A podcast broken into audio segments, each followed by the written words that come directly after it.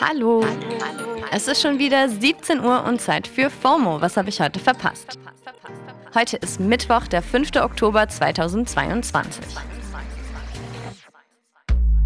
Mein Name ist Dana Sarin und heute geht es um Skifahren in der Wüste, ein dramatisches Statement und volle Solidarität. Was außer dem neuesten Kanye-Bullshit noch alles passiert ist, gibt's jetzt im ultimativ schnellen Timeline-Recap. Erstens. Twitter-Update 1000. Elon Musk kauft jetzt wohl doch Twitter. Und zwar zum Originalpreis von 44 Milliarden Dollar. Falls er sich nicht doch wieder anders überlegt, hat sich das Thema wohl jetzt endlich erledigt. Bleibt also nur abzuwarten, was das dann konkret für uns alle heißt. Zweitens. Bei Burger King heißt es erstmal Ciao mit V. Ihnen wird jetzt nämlich das V, also das Vegan-Label, entzogen. Weil bei Burger King ist wohl gar nicht alles vegan, wo vegan draufsteht. Undercover-ReporterInnen vom RTL Team Wallraff haben nämlich herausgefunden, dass in manchen Burger King-Filialen auch mal Fleischburger als vegane Burger verkauft worden sind. Na, Leggy. Drittens.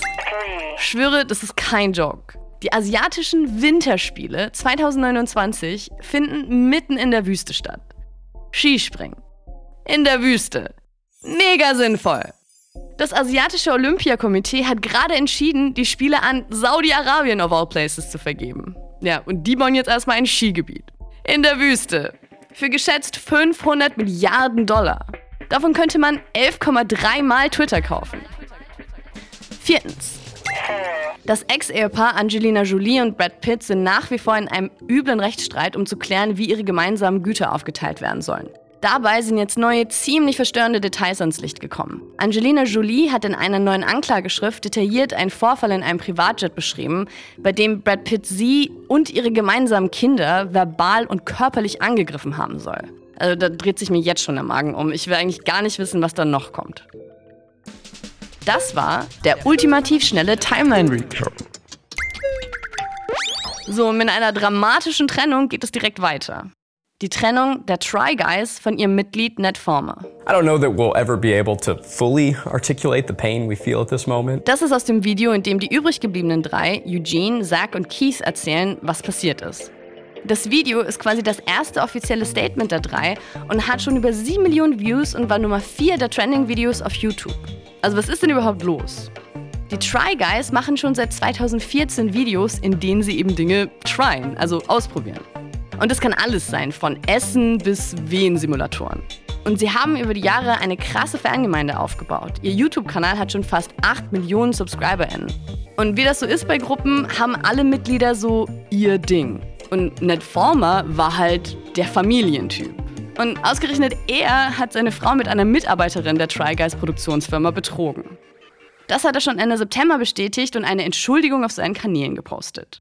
Die und die Affäre sind im Fandom aber nicht so gut angekommen. Und zu dem Zeitpunkt der öffentlichen Entschuldigung hatten ihn seine Try Guys-Kollegen auch eh schon rausgeworfen. Die drei zeigen sich im Video von gestern ziemlich wütend und sagen, dass sie versuchen werden, Ned aus allen neuen schon vorproduzierten Videos rauszuschneiden. Aber sie sind halt schon auch emotional.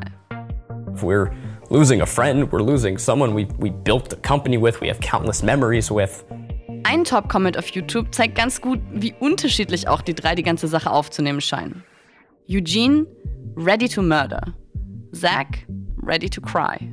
Keith, ready to say, I'm not mad, I'm disappointed. Die Proteste im Iran sind immer noch im vollen Gange. Und viele fragen sich gerade, was wir hier tun können. Jetzt wurde ein offener Brief von deutschen Kulturschaffenden in Solidarität mit den Protestierenden im Iran veröffentlicht. Kurz nochmal zum Hintergrund. Vor jetzt fast drei Wochen ist die 22-jährige Gina Amini in Polizeigewahrsam ums Leben gekommen. Sie wurde von der sogenannten Sittenpolizei festgenommen, weil sie ihr Kopftuch angeblich nicht richtig aufhatte.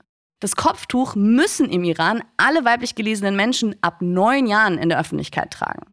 Der Mord an Gina hat das eh schon brodelnde Fass an Unzufriedenheit mit dem Regime zum Überlaufen gebracht. Und seitdem gehen die Menschen Tag und Nacht auf die Straße, um für Freiheit und Selbstbestimmung zu demonstrieren. Angeführt von Frauen und allen unterdrückten Minderheiten im Land.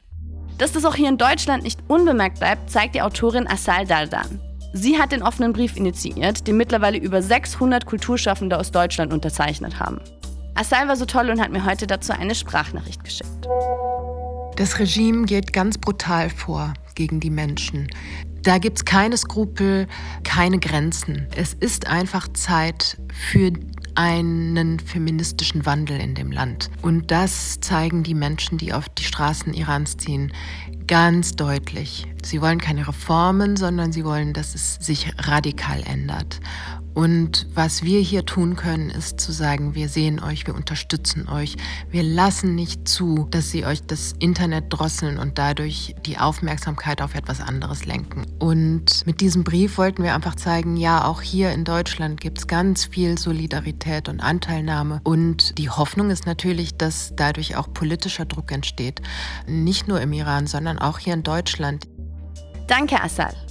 Der einzige Schutz, den die Protestierenden gegen das brutale Vorgehen der Regierung gerade haben, ist also unsere, die internationale Aufmerksamkeit und Solidarität. Der Brief ist auf mehreren Sprachen verfügbar und ich verlinke ihn euch natürlich in den Show Notes. Dort findet ihr außerdem noch eine hilfreiche Podcast-Folge zu dem Thema. Das war's für heute mit FOMO und wir hören uns morgen wieder hier auf Spotify. Ihr erreicht uns wie immer unter FOMO at Spotify.com. FOMO ist eine Produktion von Spotify Studios in Zusammenarbeit mit ACB Stories. Folgt uns auf Spotify.